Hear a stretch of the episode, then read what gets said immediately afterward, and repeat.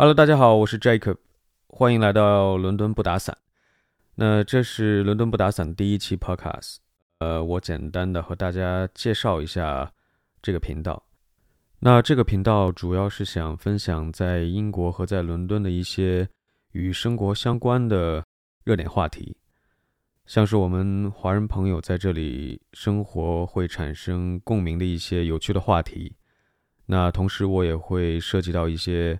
和历史、文学和心理学相关的一些比较有意义的内容，呃，同大家一起分享。那为什么会叫伦敦不打伞？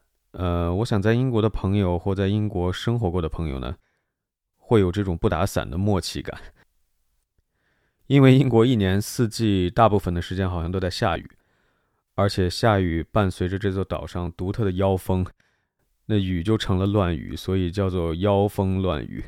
那我们手里这把伞呢，就会显得脆弱不堪。那再来，英国是出了名的琢磨不透的天气。那我们都知道，天气预报已经是非常非常努力的做到时时刻刻的在更新，但是呢，还是预测不到这个天气的脾气。那这雨呢，说下就下，那前一秒是晴天，下一秒就下雨。那常常也会有不少的这种太阳雨。那雨伞呢？在英国就成了一种，其实是一种装饰了，大家一般就就已经索性就不打它了，没有意义。那其实，在我眼里呢，阴雨天气其实是这个岛上不可或缺的文化的组成部分。之所以有了这样的阴雨气候，才塑造出了这种独特的英伦风格。那大家想一想，不就是这样的气候才塑造了英国人独特的性格吗？一秒开心，一秒抑郁，是不是跟下雨和晴天的转换一样？其实没有这种下雨的天气，那这种 Burberry 的风衣也不会存在。几乎所有来英国旅游过的朋友，应该都会带一件这个风衣回去。那如果没有这个阴雨天气的话，我想这个经典涂蜡的 Bubble 风衣也不会在这个岛上出现，那现在也不会风靡全球。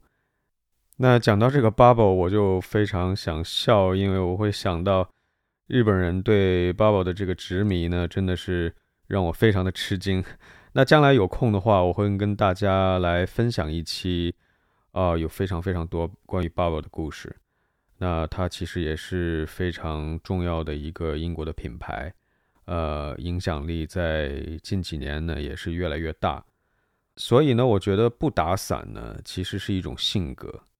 也是一种生活的方式，那更是一种生活的态度。那其实只有这个岛上生活过的人呢，对不打伞的这件事才会有共鸣。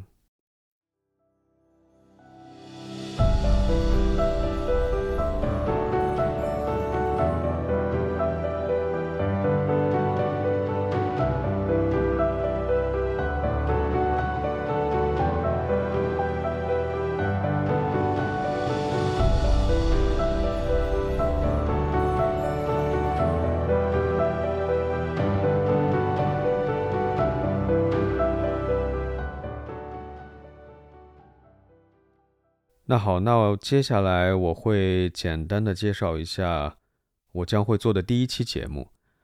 那我会跟大家来聊一下英国的皇室。大家知道，最近英国的国王 King Charles 举办了加冕典礼，正式的接班他的母亲伊丽莎白二世成为英国的君主。那皇室其实最近几年发生了非常多的事情，特别是。去年女王的离开，对英国这个整体的撼动呢，其实是非常大的。那她的离开也标志着一个时代的结束。在女王丈夫菲利普亲王去世的时候呢，其实对女王的冲击还是非常大的。那同时，Andrew 又受到了一些负面新闻的影响。那他其实才是女王最疼爱的儿子了。那我们知道，从哈里和梅根的这段婚姻也是，到他们脱离皇室这一系列的琐事呢，就导致这些年皇室真的是被这些负面的新闻搞得疲惫不堪。那 King Charles 他面对的其实是蛮棘手的一个局面。那当他戴上皇冠的那一刻，其实那份重量，只有他自己内心才能体会吧。那在加冕典礼的时候，那媒体的焦点又再一次的聚焦到他身边皇后卡米拉的身上。那我们知道查尔斯是有过一段婚姻的，卡米拉是他的第二任妻子。那他的第一任妻子呢，就是我们都熟知的戴安娜。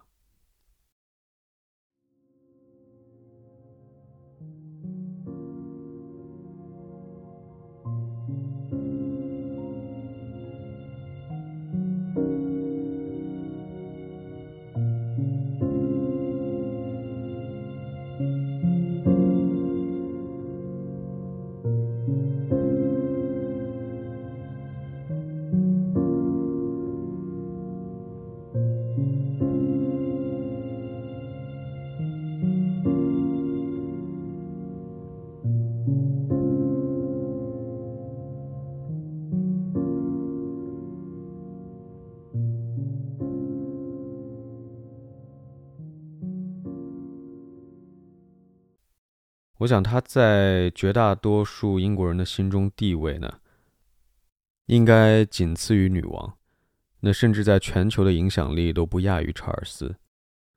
那这次又很难过的看到，他再一次的出现在媒体的版面上。那他其实已经离开了二十六年，那他生前也是时时刻刻的被媒体所围绕。那这一次他又和卡米拉。